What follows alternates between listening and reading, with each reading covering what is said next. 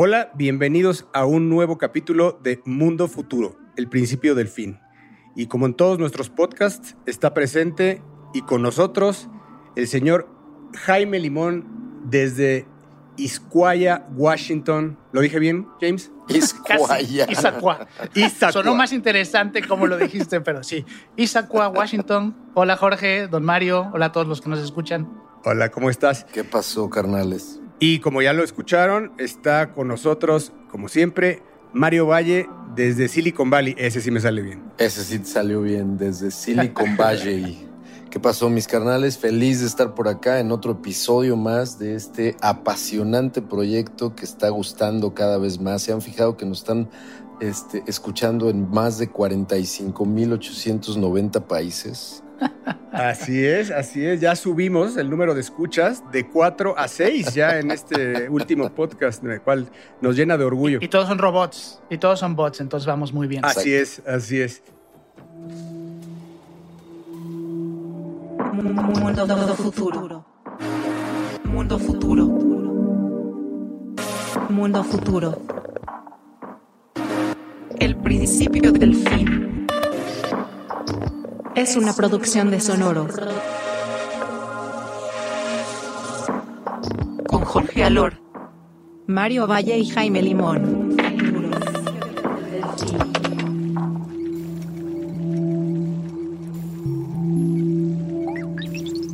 Vamos a empezar con Mario. Mario, Mario nos tiene algo súper interesante que se acaba de detonar en esta última semana algo que muy, sin duda algo muy que interesante duda- que se detona, se detona en estos última, en, esta última semana, digamos, la conversación, pero en realidad, digamos, como noticia ya viene haciendo run run desde hace mucho tiempo, ¿no? El- el- el rumor de que muchísimos gobiernos, particularmente el de Estados Unidos, está trabajando con eh, el media, el, MIT, ¿no? La- el Massachusetts Institute of Technology, eh, particularmente la sucursal, entre comillas, de la Fed, que es el Banco Central de Estados Unidos. Recordemos que los bancos centrales son las autoridades, digamos, que mandan y que controlan las monedas de cada país. Entonces, la Fed Nada más, eh, explícame bien, me quedé en el MIT y, y explícame la relación, porque ahí sí no, no, no te la caché de, después de, del MIT que casi me pongo de Ahí pie. te va. Está, está, está, está muy fácil. La parte primera que hay que decir es, todos los países tienen un banco central. Todos los países. En México es el Banco de México, en Colombia es el Banco de la República, en Estados Unidos se llama la Fed, ¿no? Este, la Reserva Federal.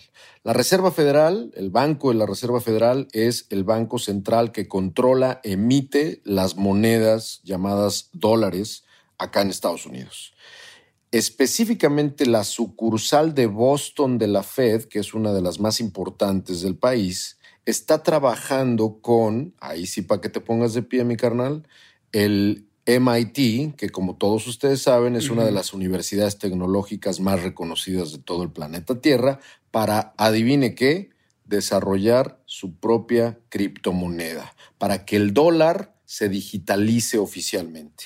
A esto se le llama eh, monedas estables o esta, eh, stablecoins, ¿no? Que son monedas más estables que toman como referencia el valor del dólar, ¿no? Para que no se vuelva loco, ¿no? Esto no es el perrito de Elon Musk, no es el Dogecoin, ni es Cardano, ni es Ethereum, ni es Bitcoin, pero el principio es el mismo.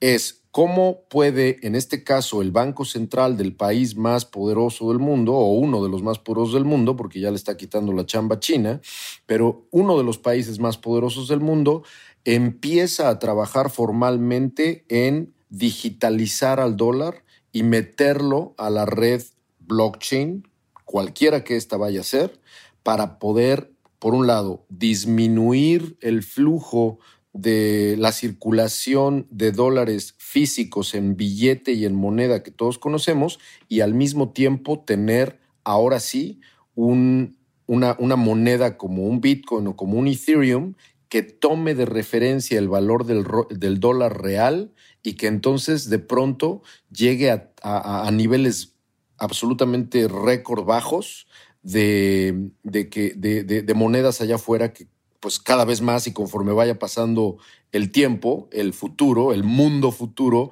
con este paso empieza a dirigirse hacia un mundo sin cash, hacia un mundo sin dinero, hacia un mundo sin billeteras, ¿no? Que ese mundo lo veíamos venir eh, hace algún tiempo, pero la que no veíamos venir era ese mundo futuro eh, sobre cripto, o sea, cashless, pero sobre cripto. El cómo, eh, exactamente, el cómo. Y menos, y menos del gobierno, ¿no? Cuando cripto era, un, era algo transgresor, ¿no? Y, y creo que este hecho, ese hecho lo que hace es, va a legitimizar de alguna forma eh, las, las, criptomonedas que estaba medio en duda todavía, ¿no? Totalmente. Y yo creo que es, es, es, mucho el miedo, ¿no? Es que ya vieron lo que puede pasar, ya vieron este, todo el movimiento que puede suceder en cuanto a eh, movimientos, costos, este, valor que sube, valor que baja y quién interviene. Y ellos no, ningún gobierno ha metido mano oficialmente. Entonces esto suena totalmente lógico. Me dio muchísimo gusto leer, por ejemplo, la, la señora Janet Yellen, que es una chingoncísima, que es la secretaria del Tesoro de Estados Unidos, que también fue la chairman o chairwoman de la Fed en su momento y dejó a el señor Jerome Powell en su lugar.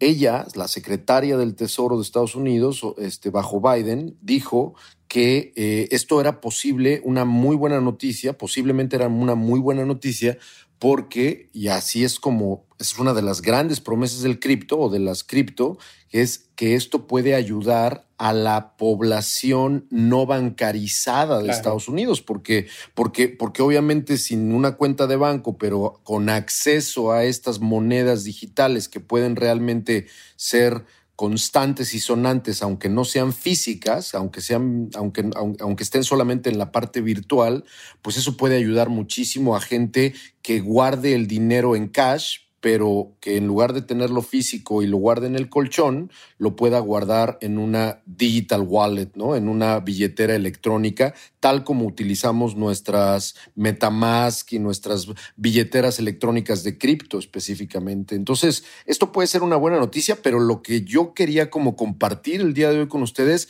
es que en realidad esto es, sí, una noticia, un síntoma, pero se va a poner cabrón. ¿Hacia dónde vamos? A un mundo con, Yo te diría, con, como nuestro programa, cash, ¿no? ¿Qué pasó? Que como nuestro programa es el principio del fin de algo. Sí, así es. Y, sabes que pensando en justo qué va a pasar, ¿no? ¿Qué viene? Esta es la noticia, pero ¿qué viene? Pues es, por un lado, es una guerra de la gente que no quiere que esto caiga en manos del gobierno.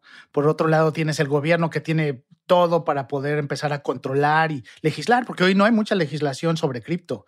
Y vamos, yo creo que vamos a empezar a ver bien rápido cómo los gobiernos, si quieren imponer y tener sus sistemas, así como tienen hoy monedas físicas, pero quieren imponer sus monedas cripto, pues la legislación se va a arrancar ahorita, ¿no? Que hoy hay cero. Y eso en los próximos tres años, eso se tiene que, que, tiene que pasar. Y no perdamos de vista a las grandes, a las grandes empresas. Si estamos hablando de Apple, una de estas grandes empresas que en los próximos años será mucho más grande y controladora, muy controladora del mundo que está sacando su cripto. Le están entrando al cripto ellos con sus propias monedas y, con los sistemas de pago cashless. Bueno, eso es lo que asumimos, ¿no? Por, por, las notas que han salido, asumimos que le van a entrar, pero tiene todo el sentido. Más por lo que dice... Tiene todo el sentido. Sí, más por lo que dice Mario, ¿no? Imagínate la gente, pues si ya no vas a traer tu cartera, ¿dónde traes tu cripto, tu, tu wallet o tu cartera? Pues en tu celular. A mí una de las cosas que más me apasiona de esta noticia o de esta insisto, porque no es nada más que hayan anunciado algo esta semana, aunque efectivamente lo menciono, lo quise compartir porque al parecer en julio del 2021, eh, en unas semanas, ¿no? estamos a finales de mayo, vamos a comenzar junio, pero en julio, al parecer, es que hacen ya un paso importante como la Fed para decir, para allá va nuestro plan. Vamos a ver si es cierto, pero lo que a mí me apasiona mucho de todo esto es ver a qué grado blockchain efectivamente está cumpliendo su promesa, no Bitcoin, no Ethereum necesariamente, no los famosos NFTs, sino blockchain, la tecnología de bloque, de cadena de bloque que fundamenta, digamos, todo este movimiento de cripto, es la que verdaderamente va a cambiar al mundo de una manera que ni nos imaginamos. Ya lo está cambiando, ya lo, ya lo estamos presenciando. Sí, creo que lo, lo fuerte, Mario, ahí va a ser eh, que sí la tecnología, pero esa tecnología nació con una visión muy idealista, muy lejana de los gobiernos para darle libertad. y como buen mundo futuro este, oscuro que muchas veces nos imaginamos y a veces pues, sucede, es quién sabe cómo va a acabar eso, ¿no? Si, si realmente ese, esa visión idealista se mantiene en los próximos cinco años. Así es. Y que, y que le den la vuelta al tema de la contaminación, ¿no? También es importante al, al mining porque pues es algo que sí deja, deja en entrevisto la, legitimidad. O sea, cuando ya ves que cuando se han hecho declaraciones a ese respecto, ha bajado incluso los mercados de cripto. Entonces, habrá que ver cómo se le da la vuelta. Pero como, como dices bien, Mario, o sea, esto llegó para quedarse, está cambiando al mundo y de alguna forma le dé la vuelta o no le dé la vuelta al tema de la contaminación, creo que sí, sí, sí, sí seguirá y nos seguirá dando muchísimas noticias. Bueno, ¿y tú, James, qué traes? Bueno, pues yo, como todo el futuro es al final la combinación de varias cosas, traigo dos temas que han salido recientemente bien interesantes. Por un lado, ah, hace poco Snap o Snapchat avisa que compra a uno de sus proveedores de tecnología para sus lentes inteligentes, sus, sus lentes de este, realidad aumentada o AR. Y eso obviamente habla de su este, prioridad por crear y llevar esta tecnología y tener productos que permitan tener realidad aumentada con cualquier usuario, ¿no? con cualquier persona. A eso le sumamos que también hace poco anunció una compañía que se llama Artifact, RTFKT, eh, creada por un jugador de League of Legends y un diseñador de skins o de, o, de diseños este, dentro del juego de Counter-Strike, eh, donde están generando ropa, en este caso sneakers, eh, a través de NFT. ¿Cómo combinamos estas dos cosas? Bueno, pues este, pensando en de aquí a cinco años, lo que seguramente vamos a ver es que finalmente existan unos lentes que te permitan andar por la calle viendo lo que ves tú y sobreponiendo esta realidad aumentada aumentada y que al mismo tiempo eso se combine con esta moda digital, llevando todos estos skins o cosas que te puedes comprar hoy a través de NFTs o dentro de un juego de estos metaversos. Hoy toda esa ropa, esos skins lo usas dentro de un juego o dentro de Decentraland, por ejemplo, de estos este, modos de eh, metaverso. Y al final del día lo que quieren es sacarlo de ahí. Es decir, que cuando tú te compres unos tenis de los que ellos diseñan, eh, te manden unos tenis físicos parecidos y que cuando la gente que traiga sus lentes de Snapchat eh, te voltea a ver, puede haber animaciones en tus, tenis, puede haber animaciones en tus playeras. Toda esta moda que hoy en día este, se ha tratado de hacer eh, de manera mecánica o con tecnología sobre la ropa, ya no va a ser necesario eso. Simplemente vas a necesitar un código eh, sobre tu ropa y cuando alguien te voltea a ver, en vez de tu playera de, este, de, cinco pesos que puedes traer puesta, en realidad lo que van a ver es una animación y un diseño digital que puede costar mil, mil quinientos dólares. La revolución de la serigrafía y de las vulcanizadoras de playeras. Imagínate. me encanta, me encanta. ¿no? Recordar que esto es una carrera, ¿no? Es una carrera del, del AR y que Facebook va durísimo eh, junto con Ray-Ban anunciando que ya en cualquier momento anuncian sus gafas de AR. Eh, de lo que ellos han hablado, pues es que esas gafas van a tener reconocimiento facial eh, probablemente de la gente que esté en Facebook. Yo no sé si eso es bueno o malo, más bien lo veo, a, me, huele a Black Mirror. Está, obviamente en esta carrera está Google, está Amazon, está Microsoft y está Apple, ¿no? Que son los que también están ya por lanzar algo. Hay muchos leaks ya de, los lentes de, de, AR. Entonces, pues, yo te diría que, o sea, vaya, aquí estamos más allá, James, de, lo que se puede hacer hoy, que son estos pininos de, Snap y de Snapchat, que además siempre ha tenido como este, eh, que siempre van en la vanguardia en el grupo puntero del AR, pero más bien es, estamos hablando de el fin de, el fin probablemente de los smartphones, o sea, del principio, del fin de los smartphones. Es que ha sido una especie de, ha sido una especie de transportación de la revolución en términos de hardware. Si lo piensas de esta manera, en 1982, 85, eh, la computadora personal era un fierrote que tenías enfrente, ¿no? Y después en 90, 95, ese fierrote te saca, digamos, a la calle digital. Este, no te rías, no te rías. Te, saca a la calle digital Y, te ofrece internet, ¿no? Y entonces te, te, ofrece, digamos, como un acceso impresionante ese, hardware. Ya no ese fierrote te, ya no voy a decir ese fierro. ¿A Telmex o algo así? Exacto. Pero luego, luego viene la, computadora personal que metes en tu bolsillo y que en ese bolsillo o en, ese, en tu palma de la mano puedes verdaderamente acceder a ese mismo Internet, ¿no? Y el paso que sigue es que el Internet que tienes que, digamos, visitar levantando tu mano y revisando lo que tienes, el objeto que tienes en la palma de la mano, ahora... Que, esa, mano ya, esa mano ya se acalambra. Exacto, sí, pero se acalambra por estar checando tanto el, teléfono. Exactamente, sí, sí, sí. Obviamente, ¿no? El, punto al que voy es estos lentes, el, hecho de que la siguiente gran revolución de hardware vaya a eh, aterrizar o encarnarse enfrente de nuestros ojos es como el, paso siguiente, ¿no?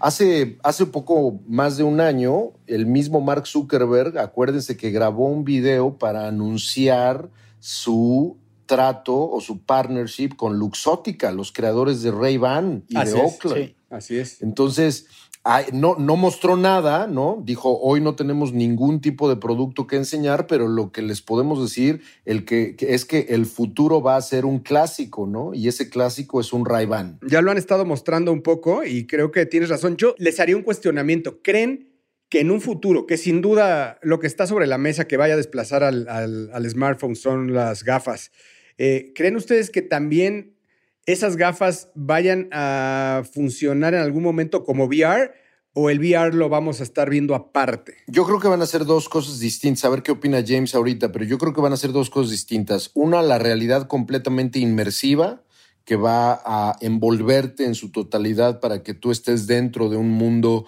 y que no veas nada de lo que tienes en, en, la realidad enfrente de ti. Y la otra es que estas gafas y este tipo de tecnología que se pone en medio de la realidad y tú te aumente la realidad, ¿no? Entonces yo creo que por eso es que por eso es que es tan claro que las dos tendencias son realidad virtual completamente inmersiva y realidad aumentada que se pone en medio de ti. ¿Tú qué, cómo ves? Sí, porque al final, mira, con realidad virtual lo que tienes son mundos que no existen, pero que cuando tú entras a ellos ya puedes interactuar. Lo que creo que va a pasar, y ya así futureando un poquito, es que con toda esta gente que estamos viendo que va a entrar a los metaversos, va a entrar a realidad virtual conforme el hardware se vuelve más amable, el siguiente paso va a ser, bueno, en algún momento tienes que salir a la calle para algo. Y hoy, como hoy, hoy cuando ves que la gente de repente se da cuenta que, bueno, generalmente no pasa, pero si te sales de tu casa sin, sin tu celular, la gente se siente desconectada, hasta desnuda, ¿no? Dices, no puedo vivir, tengo, necesito mi celular para andar en la calle. Eso va a pasar con los lentes AR, donde eh, tu, tu experiencia de la realidad la gente va a estar acostumbrada a que ya está aumentada, es decir, está personalizada para ti. Salir a la calle y ver la realidad sin este sobrepuesto de información y de personalización para ti, no vas a poder hacerlo, así como hoy no puedes salir ya sin el celular. Va a ser de, de, de, cavernarios, ¿no? Sí. como de, que tu, de que tu hijo te dijera, ¿Cómo podían salir sin esto? Como hoy podrías pensar que tú, cuando eras teenager, salías sin celular. ¿Es en serio? Y te parabas en una esquina a hablar en una caseta de teléfono. Te sabías los números. dinero. Te sabías los números de teléfono. Y creo que lo que va a pasar con los lentes AR en algún momento es que no vas a acordarte ni cómo se llama la gente, ¿no? Porque no necesitas guardar esa información, porque si los lentes, cuando volteas a ver a alguien, te recuerdan cómo se llama esa persona, así como los celulares hoy te recuerdan muchísima información, lo que creo que puede pasar es que con los lentes de realidad aumentada, al tener ese acceso a esa información, tu cerebro empieza a, dejar de aprenderse cosas muy básicas. Y como los números de como los números de teléfono. Entonces al rato vas, no vas a saber, ah, ¿cómo se llama? Eso se llama este, automóvil. Ah, ok, ya no me acordaba, porque no me sale el letrerito que dice que esto es un automóvil o que tal persona se llama Juan. Eh, ¿Por qué? Porque esa es información que conforme la tecnología te la da, te la recuerda y este, te mantiene actualizado con esa información, tu cerebro ya no necesita guardar esa información. Vamos hacia una era de Jarvis, mis carnales. Es una calamidad. Sí. Así es. Y los más hippies van a ser los que anden sin lentes, ¿no? O sea, que no los puedas reconocer, pero que ellos anden en el... En el yo, vivo, yo vivo en el offline, bro. ¿No? Bueno, esa gente a veces tiene otra. Eso otra- ya es, ellos, ya, ellos ya viven en la realidad virtual y en la realidad aumentada, muchos de ellos. No, lo que estabas diciendo me pareció impresionante, que pudieras, o sea, o si tu vida, tu vida número uno, vamos a decirle, tu prioridad de vida transcurre en el metaverse, podrías traer el metaverse a la vida real por medio de la realidad aumentada. en Adaptado, punto, exactamente. ¿no? O sea, adaptado, Así ¿no? O sea, a- o sea, que puedas ver la realidad, pero con ambiente Minecraft. Nunca te ejemplo, sales. ¿no? O sea, que- O sea, al final nunca, Nunca te te sales, ¿no? Estás, es. estás dentro de tu metaverso y cuando tienes que salir porque híbrido. tienes, sales con Ujú. estos lentes híbridos. Y, me impresionó. y sí, y entonces Sí. piensa en, en un- en unas generaciones futuras donde salir sin tus lentes es, es, es estar desconectado. Como salir sin celular. no podrías ni ¿no? hablar con otras personas. O sea, la óptica de alguien en un. Imagínate que le cambies el skin a tu, a, tu- a tu mundo y le pones un- una óptica o un skin de Hello Kitty, ¿no? Y alguien se lo pone un skin cyberpunk. Y, y po- y po- podría ser, ¿no? Sí. O sea, que, que tengas esos skins de tu mundo real. O andas en la calle y la gente alrededor tuyo que sí trae sus lentes, está viendo algo, al- algún show, alguna presentación así en la calle, ¿no? Habíamos hablado un poquito de los NFTs y arte en la calle proyectado a través de realidad. Y tú no ves nada. Entonces no participas, ¿no? Puedes ir a una reunión y si vas sin tus lentes, pues a lo mejor no puedes participar en la actividad que están compartiendo todos porque tú no Pero lo es ves. que eso ya está sucediendo, un poco ya está sucediendo porque tú no participas de lo que está viendo la otra persona en su teléfono.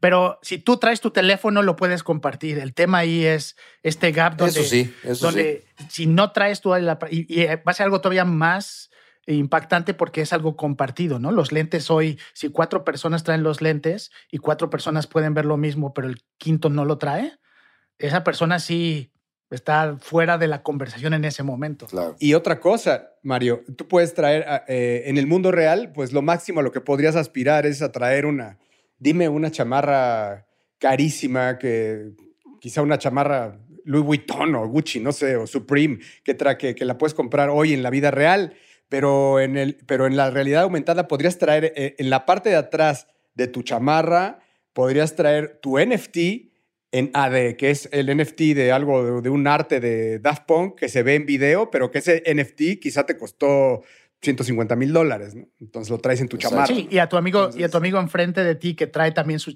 su, ¿sabes? su playera Gucci, que además Gucci ya empezó a entrar también a, a los NFTs y al diseño digital. Pero imagina, trae, trae su chamarra y como tú traes tus lentes, pues no nada más ves la chamarra y el diseño, ve- trae una animación encima, ¿no? Entonces ves como si la chamarra estuviera en llamas o si la chamarra cambiara de colores todo el tiempo. Entonces, de nuevo, es esa, lo que decías, Jorge, es ese este universo mixto entre metaverso y tu realidad, todo a través de estos lentes. Por eso estamos viendo nacer de alguna manera con este hardware, sobre todo cuando ya hay algo funcional, práctico y no tan caro.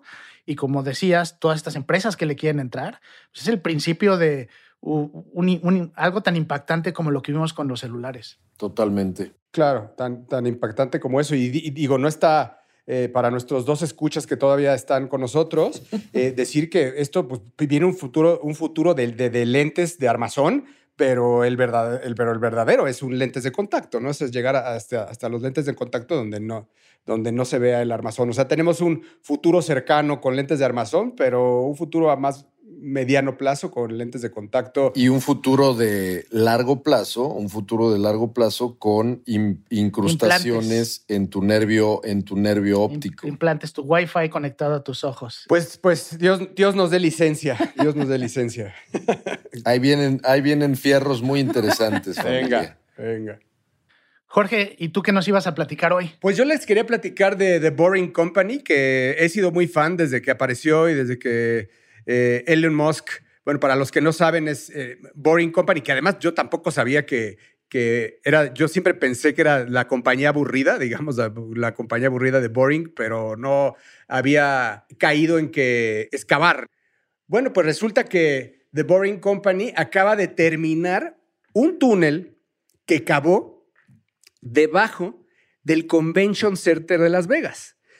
Recordemos a todos que el Convention Center en Las Vegas es gigantesco. Es, el, eh, es quizá el centro, eh, no, es el centro de exposiciones más grande del mundo, o era seguramente por ahí en China, ya debe de haber otro, pero eh, es, es gigantesco y te tardas, pues quizá 50 minutos en caminar de un lugar a otro y acabas exhausto, ¿no? Entonces, lo que hizo The Boring Company es llegar a un acuerdo con el, con el Convention Center de Las Vegas para acabar un túnel, que de eso se trata, ¿no? Ese es, ese es, ese es el, el, el, objeto principal de la empresa, es cavar túneles. Pero entonces, ¿qué va a pasar ahí? Eh, están lo que hicieron es crear un túnel que es un túnel como, hagan de cuenta, como el del Chapo, o sea, es como un, un, un, túnel muy pequeño donde apenas cabe un solo coche y está muy bien acabado, le ponen LEDs de colores y lo que hacen es como un, un Tesla tras otro que, van, eh, en este caso, apenas, como están probando, pues trae, eh, pues son de manejo autónomo, pero eh, llevan un, un, un piloto, bueno, más bien una, una persona sentada, supervisor, y, y, tú te puedes bajar en cualquier parte a los túneles, en cualquier parte del convention center, y da la vuelta a todo el convention como si fuera un tren. Vaya, básicamente esto es como, eh, como, como una señal de que ahí viene y de, que ahí viene el Boring Company y de que se puede. Eh, hasta ahora hay, hay, algunos ya, algunos desarrollos en Los Ángeles, en San José, en Baltimore, por ahí te va a tocar uno cerca, Mayito. Este, y y, bueno, si esto se logra, bueno, se ha parado un poco la construcción de los túneles porque no está tan fácil como originalmente lo conceptualizó Elon Musk, en donde eh, era, es complicado porque pues puedes pasar por, por, por, por diferentes tipos de subsuelo, por mantos acuíferos, por petróleo, quizá, yo qué sé, no, puede ser esta, sí, una, una pendejada. difícil una sucursal Ciudad de México de este sí, no, ¿Quién sabe? Porque quién sabe por el metro, ¿no? Eh, pero, pero lo que están tratando de hacer es, para Teslas o para, para autos inteligentes. Entonces, eh, si, esto, si esto llega a buen fin y, pues con las máquinas que tienen, que hasta el momento tienen tres, eh, pero pues al final les están llegando contratos por todo el mundo, puede ir haciendo túneles que la idea de estos túneles es que sea para autos autónomos y que no tengan que estar pensando contra lo, o, batallando contra los, este, contra los transeúntes o contra los otros coches. Oye, Jorge, y, esto yo la verdad no sé. ¿Sabes si ahorita como está funcionando es que los Teslas ya están ahí, correcto? No es que alguien llega con su auto. Ya están. Eh, eh, no, los Teslas ya están ahí. ¿El futuro sería que tú llegaras con tu auto y entraras o...? Pues no, los, no lo sé cuál sería el futuro, si, si sea el futuro como de que hubiera Teslas nada más o autos autónomos o que solo fuera de autos autónomos, pues me hace más sentido. Sí, ¿no? Porque la velocidad a la que tienen que circular para que se supone que esto funcione muy bien y reemplace al metro tendría que ser, por, por un lado, muy práctico, pero eso fíjate que eso no me acuerdo si en algún momento han hablado sobre este, si es algo donde es un servicio que ya existen los, los automóviles ahí, tú te subes, o si en algún momento están pensando que sea una vía para que cualquier auto inteligente pudiera entrar. Sí, imagínate que aquí en Ciudad de México hubiera un, un túnel de estos que te comunicara con el aeropuerto, iba a decir. Pero, viaducto, se llama viaducto.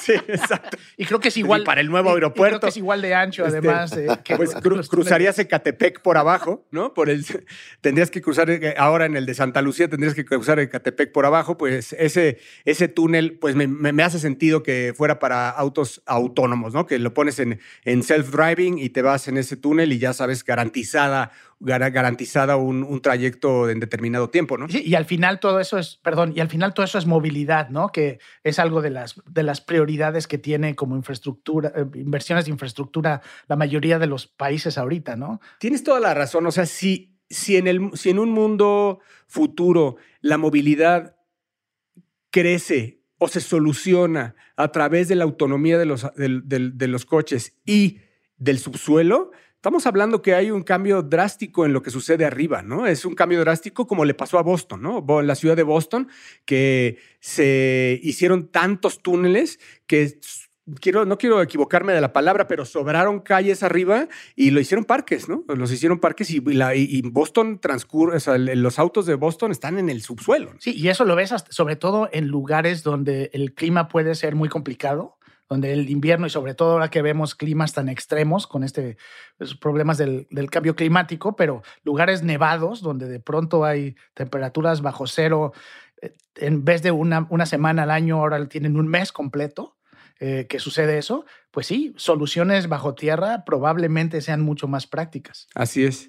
Y, otra noticia relacionada es que eh, la empresa china se llama Pony AI. Me llamó la atención que le, han dado y le, consiguieron, ya, le, ya consiguió el permiso para probar sus primeros autos autónomos, que realmente está probado, no sé si habrás visto por allá uno, por tu colonia, Mayito, se llaman Pony, y, hasta desde el 2017 están probando su self-driving car, pero con un piloto, ¿no? De un piloto. Ahora ya, ya eh, consiguieron la licencia para que sean totalmente autónomos. Entonces ya eh, en Irving, en, ya están funcionando hoy en Silicon Valley, en Irving, en Guangzhou y en Beijing. Em, eh, lo que me llama la atención, pues es que son, son, son vehículos chinos que funcionan, pues básicamente como, como un Tesla con tres si se puede decir, con, con tres radares de LiDAR, cuatro radares, radares y tres cámaras. Eh, y, bueno, pues empiezan actividad en Estados Unidos, están, eh, levantaron dinero de Toyota. Entonces, pues entre, aquí en este, en, en este caso, entre los japoneses y los chinos, pues ya tienen una, una embajada ahí en, Palo Alto. Aquí no me, no me ha tocado, no me ha tocado ver ponis puro Black Stallion. pues ya, ya, ya, verás, ya verás pronto los ponis. Pero mira cómo ya se empieza a, bueno, pues es una muestra de hacia dónde va nuestro mundo futuro en cuestión de coches. Ya no es una pregunta si es eléctrico, ya eh, la pregunta es si son autónomos y sobre todo para mí es la gran pregunta es si las grandes ciudades en algún momento tendrán una gran matriz, una matrix de por dónde están todos los coches autónomos para que en esta inteligencia colectiva y, puedan mandarte por, por, diferentes rutas, sugerirte horarios, como hoy sucede, y también rutas que incluso incluirían el subsuelo, como en el caso de The Boring Company. Todo esto es algo que es indudable, o sea, es indudable que en los próximos años, a muy corto plazo, veremos autos eléctricos, veremos autos autónomos y seguramente veremos túneles bajo tierra que no solamente estarán llevando coches, sino también ahí eh, Hyperloops, lo hemos platicado ya en otros programas eh, pero sin duda, sin duda una revolución, sin, sin tomar en cuenta los eVTOLs, que son los, los que vuelan. eso, justamente, eso justamente te iba a decir, que esto definitivamente vamos a seguir hablando de estos temas porque es interesante ver cómo vamos hacia un futuro que no nada más nos va a permitir conquistar el aire, ¿no? Sino también conquistar el subsuelo y las ciudades van a crecer hacia abajo también, ¿no? y, creo que eh, justo hemos visto últimamente eh, noticias y compañías que se están subiendo y que van a cambiar todo esto. Uno de los retos más grandes es que la gente que no le gustan los autos eléctricos, en su mayoría es porque prefiere el extremo, ¿no? Y este anuncio que acaba de suceder hace poco, donde Ford mostró su, camioneta, su camioneta, la F-150 eléctrica, eso por lo menos en Estados Unidos va a cambiar. Ese es el auto. A mí me impresionó mucho ese dato. Yo no sabía que es el, el, vehículo, no el automóvil, el vehículo más vendido en todo Estados Unidos son estas camionetotas F-150. Ah, sí. Entonces, al presentar y decir, vamos a tener ahora este, este, esta camioneta va a ser totalmente eléctrica el próximo año, es, es, el principio de verdad, del, del el principio del fin de los autos de combustible en este país. Es correcto. Y fíjate que algo que me llamó la atención es que todavía puede haber gente que le tenga miedo a los eVTOLs, a los autos que van a ser voladores, eh, eh, porque pues, pues, sí, es lógico, ¿no? Y, y, esa tecnología yo la pondría en hold para ver, primero tiene que demostrar que funciona y después, pero estas no, estas no. Hablando de, la gente, de lo que decías, James, de a, la gente que le podría dar miedo en los autos, los autos autónomos, me llamó la atención que lo, que sucedió es que el Departamento de Motores y Vehículos de California, el Department of Motors and Vehicles de, California, le dieron el, fue el que le otorgó el permiso a Pony y me metí a, a la página para ver los... Ellos lo que tienen es un es una bitácora de accidentes de autos autónomos. Te prometo que me metí a los primeros 10. Los primeros 10, no vi uno. Todos eran de alcances de seres humanos que le habían dado al autónomo, al autónomo, por ser demasiado precavido, por, por, por pararse antes, por tomar una señal de stop y eso. Pero no había un solo accidente ocasionado o un atropellado o un alcance rápido por un auto autónomo. De verdad impresionante. Ningún, ninguno de los que yo alcancé a ver, no estoy diciendo que no, pero ninguno de los que yo alcancé a ver era culpa del auto autónomo, sino de las personas que venían atrás, sí, con falta, con, con descuidados. Sí, digamos. sí, la matemática y la estadística dice que necesitamos menos pilotos humanos en este mundo. Será, será, nos dirán nuestros nietos, ¿eh, ¿en serio manejaban ustedes? Sí, sí, y hablando por teléfono, va a decir ¿Y usabas pedales? chateando. Exactamente. ¿Y quién se dormía? ¿Cómo se dormían al, al- al ir en sus coches? No, pues Sí, no, nadie. Nadie, nadie. Bueno, a lo mejor saliendo del antro, pero fuera de eso no. Pues sin duda, sin duda, seguiremos, seguiremos hablando de esto, eh, pero que será en algún siguiente capítulo de este podcast que por hoy se llamó Mundo Futuro. Muchas gracias por acompañarnos. Gracias, James. Gracias, Mario. Gracias, señores. Gracias a todos los que nos escuchan. Don Mario, gracias. Mil gracias a ustedes. Nos escuchamos en la siguiente. No olviden suscribirse, denle follow en cualquiera de sus plataformas predilectas.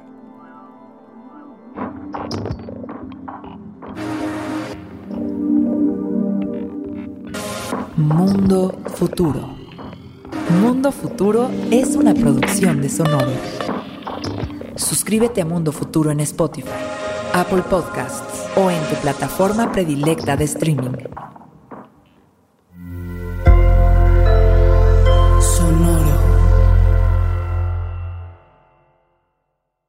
Guys, it is Ryan. I'm not sure if you know this about me, but I'm a bit of a fun fanatic when I can. I like to work, but I like fun too. It's a thing. And now the truth is out there. I can tell you about my favorite place to have fun Chumba Casino. They have hundreds of social casino style games to choose from, with new games released each week. You can play for free anytime, anywhere. And each day brings a new chance to collect daily bonuses. So join me in the fun. Sign up now at chumbacasino.com. No purchase necessary. Group. Void were prohibited by law. See terms and conditions. 18 plus.